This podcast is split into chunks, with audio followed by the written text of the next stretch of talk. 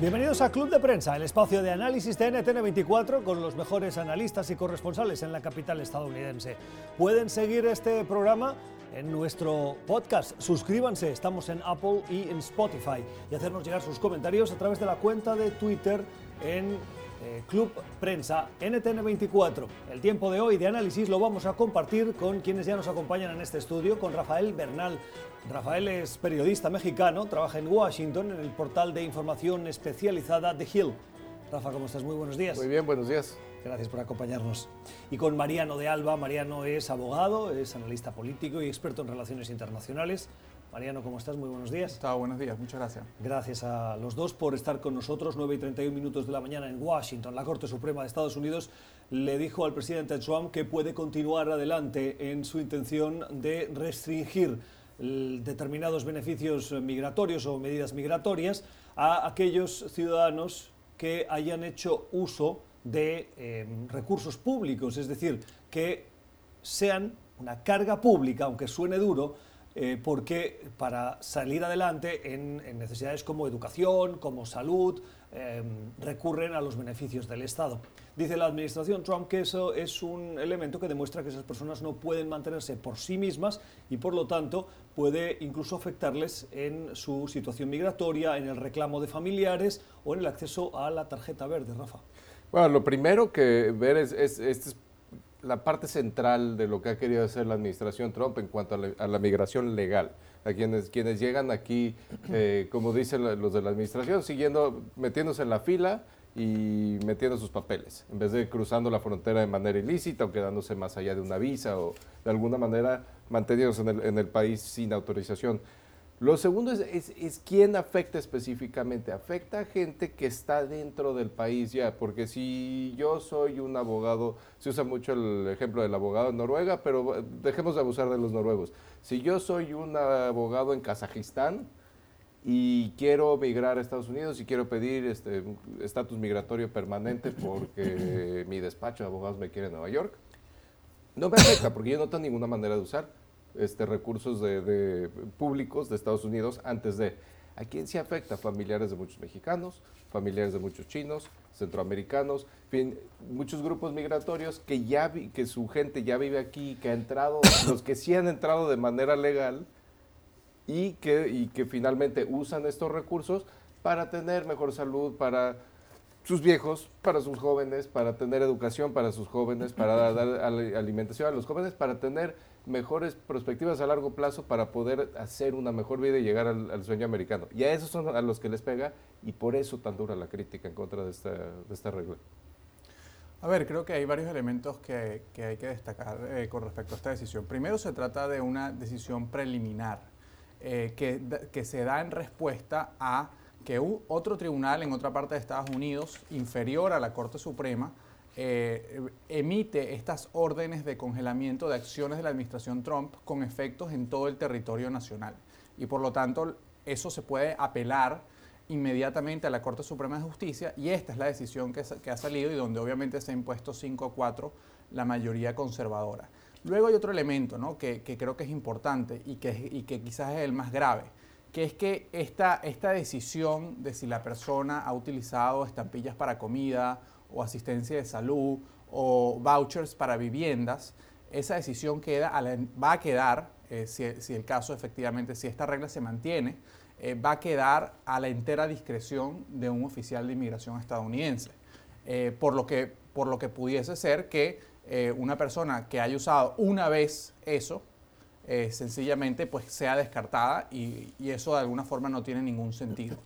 Y luego finalmente, y volviendo a conectar con el primer punto, eh, un aspecto muy interesante de la, decisión emitida de ayer es que esa mayoría conservadora de cinco jueces de la Corte Suprema de, Estados Unidos, de alguna forma ya empiezan a asomar que están totalmente en contra con la posibilidad de que un tribunal estadal, un tribunal inferior, pueda emitir lo que en inglés se conoce como los Nationwide Injunctions, que son estas decisiones que pueden paralizar decisiones del gobierno eh, estadounidense, el Ejecutivo estadounidense, con efectos nacionales. Por lo tanto, por lo tanto, hay que seguir muy, muy de cerca ese tema, porque pudiésemos estar ante una próxima decisión de la Corte Suprema de Estados Unidos, donde de alguna forma diga que esos nationwide injunctions son inconstitucionales y eso abriría una puerta para que el gobierno de, Donald Trump, que ha sufrido mucho, recordemos en el tema de, la inmigración, eh, cuando se, se, prohibió a los inmigrantes en muchos países del Medio Oriente, también hubo un juez que paralizó eso, etcétera, etcétera, pues eso pudiese abrir la puerta para que las decisiones eh, controversiales de la administración Trump entren en vigencia y no puedan ser paralizadas hasta tanto la Corte Suprema de Justicia se pronuncie y eso, y eso lleva mucho tiempo. Eso que dices de la parte procesal es importantísima, porque lo que, lo que estamos viendo tanto en el tema del impeachment del presidente, en estos temas de la Suprema Corte, en qué, qué jueces se nombra, son dos ideologías muy encontradas sobre qué quiere decir tener poder ejecutivo en este país. Y esta, es, esta idea, el, el, juez Gorsuch fue, fue, el que dijo, básicamente su decisión se basó en esta idea de que estos injunctions nacionales, estos, estos paros judiciales nacionales eh, no deben de existir y no se metieron al fondo del asunto. Curiosamente, cuando, cuando la moneda está del otro lado, generalmente sí se meten al fondo del asunto. También es muy común, digo, en el tú eres abogado, yo este, alguna vez pequé de lo mismo. Este, Los abogados les gusta mucho cambiar el tema. Claro. Y, y hablar de cuando quieren llegar a un resultado sin decir por qué, hablan, oye, yo voy a hablar de estos nationwide injunctions porque no, me quiero, no quiero sonar muy mal en este lado migratorio. A mí me da la impresión un poco que es lo que está sucediendo aquí. Sí, es posible, es posible y justamente creo que de alguna forma por eso es que hay que esperar a la, a la decisión final que muy probablemente venga eh, cerca del verano Em, sobre este tema y creo que y habrá que ver si, si de alguna forma aprovecha la Corte Suprema de Justicia este caso para, para declarar inconstitucional esa, esas decisiones de, de, paros judiciales nacionales como, como tú las has llamado, eh, cosa que yo pienso que no solamente va a afectar este tema, que de por sí eh, es preocupante, sino otros muchos temas que la administración Trump y cualquier gobierno futuro de Estados Unidos está tratando de avanzar. Sí, en general fortalecería enormemente al Ejecutivo, además del, fortalecimiento que ya están buscando el Ejecutivo en contra de la supervisión legislativa. y estamos buscando también ese lado judicial de, ese mismo, de esa misma pelea filosófica realmente. Lo, que sí es llamativo es que en este caso la Corte vuelve a fallar 5-4. Es decir, no hay unanimidad eh, en casos anteriores, históricos de Estados Unidos. Eh, hemos visto casos de 6-3 eh, o de 7 y en estos casos en los que son tan controversiales vinculados a las decisiones de esta administración, siempre va por la mínima. Esa división que vemos en el país también se ha trasladado a la Corte Suprema. Absolutamente. Los cambios en la composición de la Corte, no digo, los del presidente Trump han sido los más claros, pero desde antes obviamente está esto de que los demócratas acusan que el, el jefe del republicano del Senado, Mitch McConnell, le robó un asiento a Obama cuando cuando se abrió un asiento y eh, un año antes de la elección. Con Scalia, Antonin Scalia. Se murió Antonin Scalia, que era muy y conservador. se murió un año antes de las elecciones y el líder de la mayoría republicana no quiso siquiera abrir las audiencias para poder eh, avanzar con la propuesta de juez que le proponía la administración Obama. Y, eso que eh, Obama propuso a alguien bastante moderado. Pudo haber propuesto a alguien más al tono de los que de, Sotomayor, por ejemplo, que propuso, que es, que la izquierda de, la Corte. Pero no se ve que vaya a cambiar eso a futuro porque ya está, ya no hay moderados en la Corte. Y, se podría decir que el, jefe, John Roberts, el, el, juez en jefe, es más moderado que los demás, digamos, a su derecha, a la derecha de su banca, pero ya no hay espacio para la moderación, porque se ve como traición el irse con el otro lado. Sí, em, eh, justamente este juez eh, que, fue el responsable de la decisión ayer, Neil Gorsuch, eh, él es el que es nombrado en reemplazo del juez Kennedy, que durante muchos años fue quizás el juez que decidió si se unía al ala, a, los jueces conservadores o a los jueces liberales y de esa forma era quien decían como que el que tenía realmente el gran poder de decisión. Ahora obviamente Gorsuch es, es del ala conservadora y quien en este momento eh, de alguna forma tiene ese poder de decisión para, para, dar el voto definitivo es eh, sorprendentemente el presidente de la Corte, John Roberts, que recordemos, gracias a su voto y gracias a su decisión, el día de hoy, al día de hoy, Obamacare sigue vivo. Si hubiese, si hubiese votado en contra, Obamacare hubiese sido declarado inconstitucional por la Corte Suprema de Estados Unidos. Lo que yo no recuerdo es si, en ese caso se fueron al fondo del asunto o también se fueron por una tangente. Roberts en ese caso eh, eh, construyó una teoría para decir que eh, Obamacare era equivalente a un impuesto y que por lo tanto era perfectamente posible que, existiese esa regulación. Entonces, de alguna forma sí se fue medianamente por la tangente, pero salvó a Obamacare. Y un dato muy interesante que, que escuchaba o leía esta última semana es que justamente los momentos en los cuales la popularidad de Donald Trump y del gobierno de Donald Trump ha sufrido más han sido con respecto a dos incidentes. Uno, cuando ha estado en, peligro eh, la, posible eliminación de, Medicaid, de Obamacare.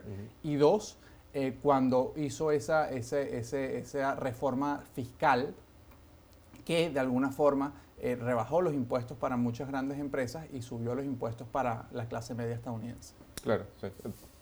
Son las 8 eh, y 41 minutos en Ciudad de México. Hay otra polémica vinculada a la inmigración que nos llama la atención, Rafa, y es la denuncia que hacen al menos seis asociaciones que defienden a los inmigrantes que dicen que el gobierno de Andrés Manuel López Obrador les está poniendo trabas para realizar su trabajo en el asesoramiento y acompañamiento a los migrantes que llegan por la frontera sur, esa frontera de México con Guatemala, y que no pueden eh, acceder a esos centros o bien están recibiendo más trabas de lo que es habitual. ¿Qué está pasando?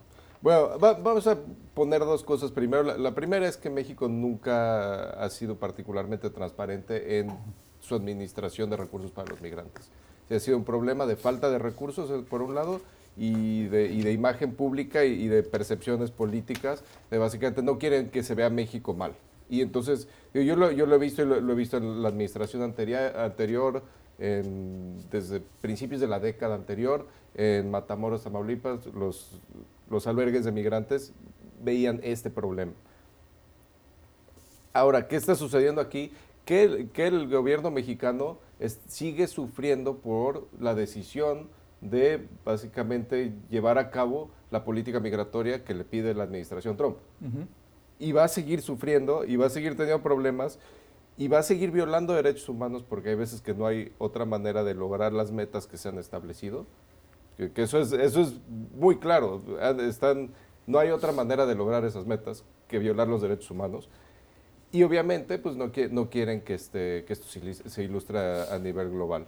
Y a veces, y a, veces eh, eh, a, nivel tierra, eso es importante decirlo, a nivel tierra a veces los operativos, los operadores de, las, de las políticas públicas, el propio soldado, el propio agente del, INAMI, del Instituto de Migración, no, no tienen un conocimiento tan alto, una sofisticación tan alta para poder... Este... Pero aquí me viene a la cabeza el discurso que escuchábamos Andrés Manuel López Obrador en su, en su día, en campaña electoral, defendiendo y, diciendo que sería un país de brazos abiertos con la inmigración.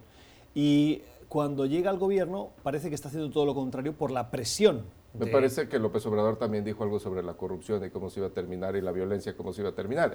pero sus, sus, votantes, ¿cómo acogen este cambio de posición? Es curioso, porque de hecho es, es, muy extraña la posición mexicana. Cuando empezaron a entrar las caravanas el año pasado, lo recibieron con, con flores y con con caravanas, del otro tipo de caravanas, y la popularidad de los migrantes se ha reducido bastante agresivamente y ha crecido mucho la xenofobia en México. Y López Obrador es un, político que no puede fallar ante su base. Haga lo que haga, su base se lo va a aplaudir. Sí, sí, creo que, a ver, creo que está clarísimo, ya ha pasado suficiente tiempo para concluir que el gobierno de Andrés Manuel López Obrador ha decidido evitar a toda costa un enfrentamiento con Washington eh, y en consecuencia ha tenido que actuar como Washington de alguna forma, de una manera u otra le impuesto. Eh, y eso pues básicamente lleva a una situación donde eh, México tiene que asumir una carga que no estaba acostumbrado a asumir, para la cual no tiene, no tiene la infraestructura, no tiene los recursos, como decía bien Rafael, no tiene el entrenamiento para sus funcionarios públicos. Y lo que estamos viendo, lo que refleja esta noticia del día de hoy, es una clara violación a los derechos humanos que compromete la responsabilidad del, Estado mexicano, eh, pero de que alguna forma u otra, lamentablemente, estas personas y estas organizaciones tienen pocos recursos ¿no? para, para poder eh, hacer frente a esta situación. La, mi percepción en este momento de México es que este problema, el, el tema de los migrantes, ha quedado de alguna forma relegado por decisión propia del gobierno eh, el tema que quizás está causándoles mayores problemas en este, en este momento a Andrés Manuel López Obrador es el tema de la inseguridad en México. Eh, y los efectos que eso está teniendo no solamente en su apoyo político, sino también en, la, actividad económica del Estado mexicano. Y, lo que vamos a ver, yo pienso que mm, mucha gente dijo al principio del gobierno de Andrés López de, AMLO que era eh, imposible que no hubiese un enfrentamiento entre AMLO y, Donald Trump por sus discursos, por sus ideologías, etcétera, etcétera. Yo creo que ya esa opción está descartada, a menos que Donald Trump sea reelecto y de alguna forma eso pudiese llevar a un momento de mayor tensión. Curiosamente yo creo que se han llevado bien porque son muy similares, digamos, en, en su flexibilidad filosófica, por decirlo de manera suave, en su flexibilidad filosófica y su fortaleza política. Este, se manejan, se manejan, manejan su política de una manera muy similar y se entiende. Esto es Club de Prensa, hoy con Rafael Bernal y con eh, Mariano de Alba. Suscríbase a nuestro podcast, estamos en Apple y en Spotify y háganos llegar sus comentarios a Club Prensa NTN24. Usted está escuchando Club de Prensa, el programa de análisis de la actualidad desde Washington. Club de Prensa dirigido por Gustavo Alegret en NTN24, el canal de las Américas. Véalo de lunes a viernes por nuestra señal internacional. Pídalo a su cable operador. Seguimos en Club de Prensa, hoy con las opiniones de Rafael Bernal y de Mariano de Alba. El día al que a las 9 eh, y 10 y 53 minutos de la mañana nos fijamos en lo que está pasando en Venezuela. Un aspecto, la situación económica, nos llama la atención y informaciones eh, que firman las agencias internacionales dicen que el gobierno de Nicolás Maduro estaría valorando la posibilidad de ofrecer a empresas privadas eh, las participaciones de, la estatal PDVSA, que es la joya de la corona de los ingresos, o lo era, hoy en decadencia por supuesto, pero lo era, de los ingresos del, Estado. Eso abriría la puerta a la privatización de PDVSA. Y nos preguntábamos qué impacto tendría esto en las finanzas, porque el motivo por el cual, según estas agencias internacionales, Maduro podría optar por esa decisión es para sortear las sanciones. Sí, a ver, bueno, en primer lugar, creo que no es la primera vez que una, información de este tipo pues, surge a la luz pública. El gran problema que tiene y, si, va a seguir teniendo el, gobierno de Nicolás Maduro es que este tipo de decisiones requieren de modificaciones legales, requieren en algunos casos, o algunos podrían argumentar que hasta una modificación de la Constitución, y pues de alguna forma u otra, independientemente del debate legal, eh, hay un problema, ¿no? que es que hay una Asamblea Nacional que es reconocida eh, por la mayoría del mundo occidental y que de alguna forma no está dispuesta a aprobar esas modificaciones eh, que darían lugar a, este tipo de proyectos. ¿no? Ese, ese, es un problema que además tiene la oposición en este momento. ¿no? muy curiosamente, después de años en el cual Chávez asumió un discurso de que los recursos naturales eran del pueblo venezolano, que más bien nacionalizó muchísimas actividades eh, petroleras, pues ahora pareciera que su, pupilo, su, designado, eh, da un, revertimiento del, discurso, va a acabar con, de alguna forma, entre comillas, el, legado de Chávez. Y la oposición venezolana se encuentra de alguna forma en un momento incómodo porque eh, la oposición venezolana en sus propuestas de país ha dicho mucho que hay que privatizar eh, y ahora que aparentemente Maduro lo, va a querer hacer, pues muy probablemente va a tener que oponerse a eso, ¿no? Em, entonces, creo que hay que ver, lo que sí es una realidad es que producto de las sanciones estadounidenses durante el año 2019, que recordemos empezaron probablemente hace como un año, un poco, un poco menos, eh, muy, pegándole muy fuertemente a la industria petrolera venezolana, producto de todo ese, ese eh, esas decisiones durante el año 2019, paulatinamente el gobierno de Nicolás Maduro tuvo que ir abriendo sectores de la economía venezolana. Hoy en día la economía venezolana está prácticamente dolarizada, eh, hay pocas restricciones para la exportación de las pocas empresas que todavía exportan. el control de cambios que existió desde el año 2003, que fue, fue impuesto por Chávez ha sido eh, levantado parcialmente, cosa que obviamente el sector privado venezolano y extranjero que opera en Venezuela lo ve con muy buenos ojos. Eh, y por lo tanto ahorita es, un momento donde lo que quiere hacer Nicolás Maduro es darle la operación de los campos petroleros a firmas extranjeras, específicamente a Rusia, que cada vez está más metida, la, rusa Rosneft, pero también a la española Repsol y a la italiana Eni, de alguna forma para tratar de evadir las sanciones, para ponerlos ellos a producir, porque como tú bien decías, PDVSA está totalmente destruida, y ser él quizás el, que reciba los dividendos de, esa producción petrolera y de esas exportaciones petroleras para tratar de quizás recuperar un poco. Obviamente ese escenario, eh, el escenario que plantea el artículo yo veo difícil que se, que se concrete, pero la realidad es que al día de hoy ya PDVSA ha cedido muchas operaciones eh, a la rusa Rosneft y Rusia ha montado una operación para tratar de evadir esas sanciones. Puedo entender lo de Rusia. Me llama mucho la atención la española Repsol y la italiana Eni. Eni. tengo entendido que Eni sí ha tenido en su historia determinadas prospecciones petroleras y eh, actividades en países de dudosa calidad democrática, voy a decirlo así.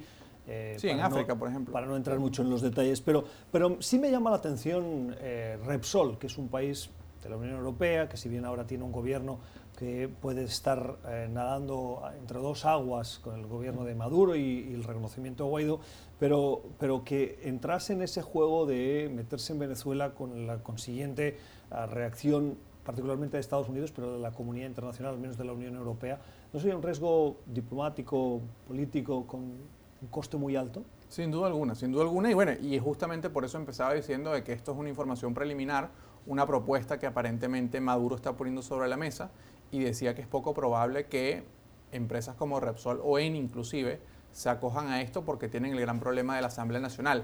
Ahora, en el pasado han existido situaciones como estas y básicamente se ha usado esta situación de alguna forma u otra para tratar de que Maduro reconozca la Asamblea Nacional liderada por la oposición y sea esa Asamblea Nacional la que tome esas decisiones y de alguna forma los intereses del Ejecutivo y el Legislativo coincidan en el beneficio económico del país lo que pasa es que en este momento yo veo la confrontación política eh, pues, muy elevada y veo poco probable que haya un acuerdo con respecto a este tema. Sí, la, la confrontación política seguramente es infranqueable. Eh, la oposición no le va a dar esto a, Maduro. Eh, y, no sé si es que Maduro lo quiere realmente, porque aquí al, fondo de la nota hay que ver cuáles, cuáles son las fuentes de la, de la nota. Habla de gente que conoce las pláticas entre Rosneft, Repsol, Eni y Maduro no hay, Rosneft, Repsol y Eni no hablan directamente hacia la nota. Entonces, sí, estamos hablando de una noticia que tenemos que preguntarnos un poco a quién le conviene que salga esto. ¿Quién, obviamente el gobierno de Maduro quiere que se esté hablando de esto, porque entre otras cosas aquí estamos hablando del gobierno de Maduro como un actor, perdón, un actor, si no responsable, un actor con, las, con las manos en las herramientas del poder, dentro de Venezuela. Eso le quita credibilidad a Guaidó.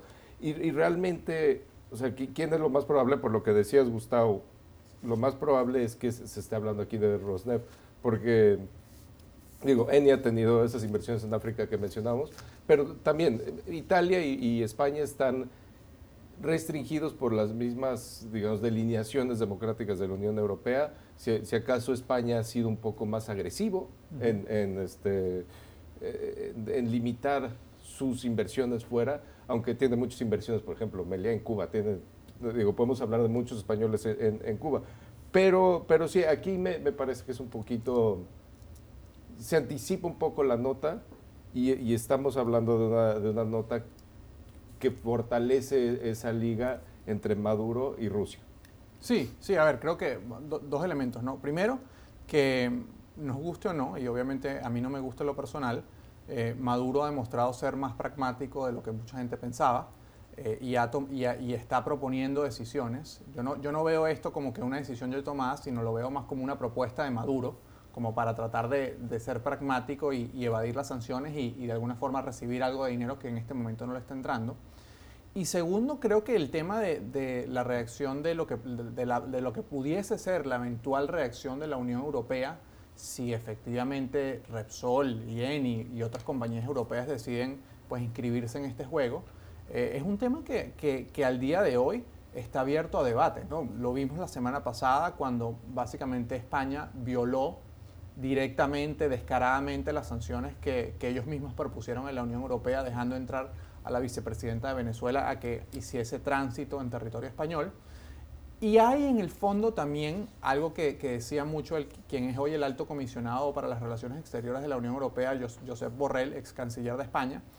Hay mucho una discusión sobre si la, comunidad internacional debe o no oponerse a decisiones que vayan en detrimento del el bienestar económico de la población. Y entonces, creo que este es un tema complicado, pero dicho eso, veo poco probable, veo poco probable que empresas como empresas serias asuman el riesgo de operaciones económicas de esta envergadura sin, cuando existe la duda de si eso es realmente legal o no, porque la Asamblea Nacional realmente democrática y legítima no le va a dar el visto bueno. Y la otra pregunta con respecto a las sanciones. ¿Una inversión de Rosneft realmente sería una manera efectiva de evadir las sanciones estadounidenses? Queda la duda. Digo, no, se ha probado en la Corte el asunto, pero sería un tema, yo creo, judicial y además que las empresas americanas que todavía mantienen ciertas inversiones o tienen ciertos activos en Venezuela siguen recibiendo licencias de, Estados Unidos para mantener esos activos. por ejemplo, Chevron este, no, no, ha sido obligado a vender sus activos en Venezuela. Entonces, de ahí, eso puede ser una ventana para que una empresa digo, Rosneft entendemos que tiene un backing político de, Rusia, pero una empresa como Repsol o Eni diga, bueno, y si Chevron puede, porque yo no. Claro, claro, justo. Son las 5 y 3 minutos en Tel Aviv, la capital de Jerusalén, las 10 y 3 minutos en Washington. En eh, aproximadamente dos horas, el presidente de Estados Unidos en la Casa Blanca, acompañado del primer ministro en funciones israelí Benjamin Netanyahu, presentarán lo que han denominado el Acuerdo del Siglo la propuesta de paz para Oriente Medio de esta administración, que comenzó a elaborarse hace dos años y que hoy se presenta de una manera sorprendentemente parcial, pues los palestinos ni han participado ni se les espera.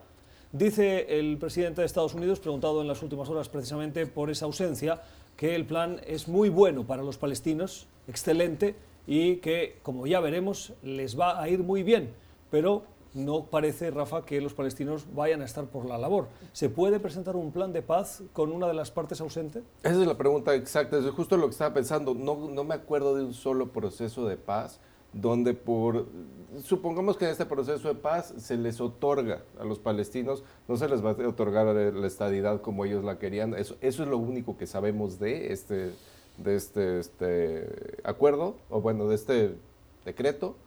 Este, pero no, hay, no había un solo proceso de paz históricamente donde se le otorga a una parte ofendida, y, recordemos que en este, en este caso ambas son partes ofendidas históricamente por muchas razones, y lo reciban simplemente. O sea, yo estoy pensando el, el acuerdo de, de, Irlanda no funcionó hasta que los británicos trataron a los irlandeses republicanos como seres humanos y se sentaron a hablar con ellos sin embargo, de, todos los ataques terroristas que habían sufrido los, ingleses y que eh, tomaban como imperdonables.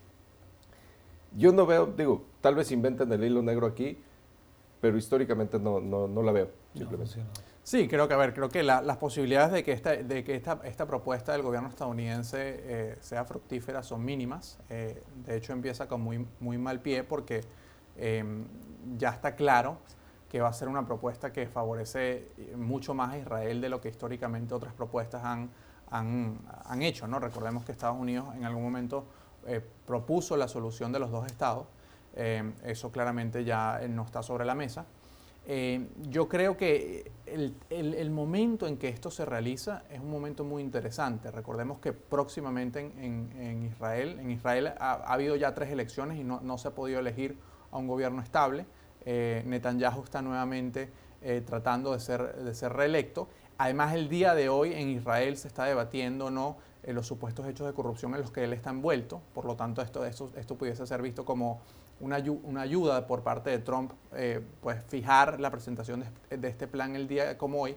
El líder de la oposición de Israel, que es quien se está enfrentando a Netanyahu, ahorita no recuerdo el nombre. Benny Gantz. Benny Gantz está aquí en Washington también, va a participar en los eventos y de alguna forma la presentación de este plan puede o no determinar el futuro de, esa elección en Israel, porque de alguna forma eh, ambos candidatos están necesitados de construir la mayor alianza posible entre moderados y extremistas, y entonces la posición que tomen Netanyahu y Gantz de apoyo o rechazo al, al acuerdo pudiese, pudiese de alguna forma modificar esos apoyos. Entonces, la realidad es que va a ser difícil, va a ser difícil que, el acuerdo llegue a algo realmente, eh, pero hay que verlo, hay que escucharlo. Eh, se, ha manejado con mucho secretismo hasta ahora eh, y según Trump, la apuesta es que una vez que se conozcan los términos, pues entonces Palestina va a decir que sí está de acuerdo. Todo esto envuelto también en un marco de un aumento del, conflicto. ¿no? Hay, hay, una parte dentro, dentro de Israel que dice que una vez que este acuerdo sea público, pues em, los militares de Israel deben empezar a recuperar áreas eh, de, territorio que han perdido. Entonces, eh, creo que pudiese ser inclusive la presentación de este plan un momento de inflexión donde aumente nuevamente, donde aumente nuevamente las, los enfrentamientos y la inestabilidad en Oriente Medio. Y por eso me parece que es peligrosísimo, porque hablamos de que este plan es casi imposible que rinda frutos en términos de la aceptación palestina. Pero en términos de la situación geopolítica en la que se encuentra Israel, por primera vez en su historia, está en una posición donde, y siendo meramente pragmáticos, olvidando a los derechos humanos, olvidando, eh, bueno, sin olvidar, pero poniendo, poniendo al lado por el, como argumento, nunca han estado en un momento mejor para ejercer acción unilateral. ¿Por qué? Tienes los países que lo rodeaban, los países que, hicieron difícil el crecimiento del, Estado de Israel. Irak no puede proyectar nada de poder. Siria está más supeditada a Rusia que a Irán en este momento. Arabia Saudita está más, más aliado a Israel por, por la enemistad que con, con Irán de lo que ha estado en ningún momento. Egipto también está lidiando con problemas internos. Eso básicamente quiere decir que, que Israel, su único su único reto militar es lo que pueda proyectar Irán hacia, hacia el este del Mediterráneo. Que cada vez es menor lo que puede proyectar Irán porque tiene sus propios problemas y tiene la, posible confrontación con Arabia Saudí y con Estados Unidos. Entonces, si en algún momento está la cancha abierta para que Israel tome una acción, digamos, que hubiera sido inaceptable, que hubiese sido inaceptable en cualquier momento del pasado, es ahora. Y eso yo creo que lo tiene muy claro la administración Trump. Y, eso es, y ese es un peligro realmente para, los palestinos y para su futuro. Esto es Club de Prensa, hoy con Rafael Bernal y con eh, Mariano de Alba. Suscríbase a nuestro podcast, estamos en Apple y en Spotify y háganos llegar sus comentarios a Club Prensa NTN24. Usted está escuchando Club de Prensa, el programa de análisis de la actualidad desde Washington. Club de Prensa dirigido por Gustavo Alegret en NTN 24, el canal de las Américas. Véalo de lunes a viernes por nuestra señal internacional. Pídalo a su cable operador. Seguimos en Club de Prensa cuando son las 12 y 14 minutos de la tarde en Buenos Aires. El ministro de Economía del gobierno de Alberto Fernández, Martín Guzmán, inicia una visita a Washington. Coincidiendo con su viaje, se ha difundido la intención del gobierno de Fernández de crear lo que se llama la Unidad de Relaciones Técnicas con el FMI. De acuerdo a la nota difundida, este nuevo organismo o entidad tendría como finalidad asistir y asesorar al ministro en lo vinculado a las tareas relativas a la formulación y ejecución de la estrategia de relaciones con el Fondo Monetario. Dicho en otras palabras, buscarle una salida al problema que tiene Argentina con el préstamo que le hizo al gobierno anterior de Mauricio Macri, el más grande que ha hecho el Fondo Monetario a un país, y encontrar la manera para solucionar los pagos de o, eh, las cuotas que tiene que ir devolviendo el gobierno argentino, que no pasa por una situación financiera, eh, digamos, holgada. ¿Va a servir de algo? A ver, creo que es un paso potencialmente relativo Em, lo que ha trascendido esta semana es que las reuniones entre el señor Guzmán y inversionistas en Wall Street, porque llega hoy a Washington creo, pero viene de Nueva York, es que han sido un desastre. Eh, realmente trascendió que el gobierno argentino, el nuevo gobierno argentino en este momento no tiene realmente un plan para hacer frente a sus problemas de deuda y también en términos de, de perspectiva económica. Em, quizás el mayor escollo, eh, sobre todo en términos de dinero, lo tiene con el Fondo Monetario Internacional. Yo creo que la relación con el Fondo Monetario Internacional va a ser manejada de forma más diplomática, siempre lo es, que con los inversionistas. Em, pero recordemos cuál es la, eh, de alguna forma, la, solicitud del nuevo gobierno argentino. Eh, es una solicitud controversial, es una rebaja sustancial de la deuda existente, lo que en inglés se conoce como un haircut. Em, y obviamente no hay mucho ánimo para eso en el Fondo Monetario Internacional. Así Entonces, que, porque sentaría un precedente. Correcto. Entonces, creo que estamos caminando lentamente y ya hay varias señales en ese sentido pues a, momentos eh, de crisis, de nuevas crisis económicas para Argentina, porque realmente el problema de la economía argentina va a ser bastante difícil de resolver. Digo, en, en su, como dicen los gringos, en su cara, este, por, su, por, la, por la expresión que da, manda la señal correcta de que el gobierno de, nuevo gobierno de izquierda de Argentina piensa seguir hablando con estas instituciones internacionales, cuando son las instituciones que tenían miedo que ese cambio de, centro-derecha a, digamos, centro-izquierda iba, iba a causar un rompimiento en las relaciones financieras de, digamos, mundiales para con Argentina. Ahora bien, como bien dice Mariano, pues es, una cosa es la señal que mandan por crear esta institución y otra cosa es cómo se llevan a cabo las juntas. El hecho que se tenga que llevar a cabo estas juntas obviamente te habla de, los ciclos difíciles que, lleva la economía argentina desde, pues, desde que tenemos memoria. Este, y, no se ve que vaya a cambiar mucho eso, porque realmente el Fondo Monetario Internacional no puede cambiar la mentalidad y, cómo se hace política de la izquierda, desde la izquierda en Argentina, y la izquierda en Argentina no va a cambiar que los inversionistas quieran que se les pague la deuda. Y, eso, y, se siguen encontrando en este, en este lugar año tras año y gobierno tras gobierno.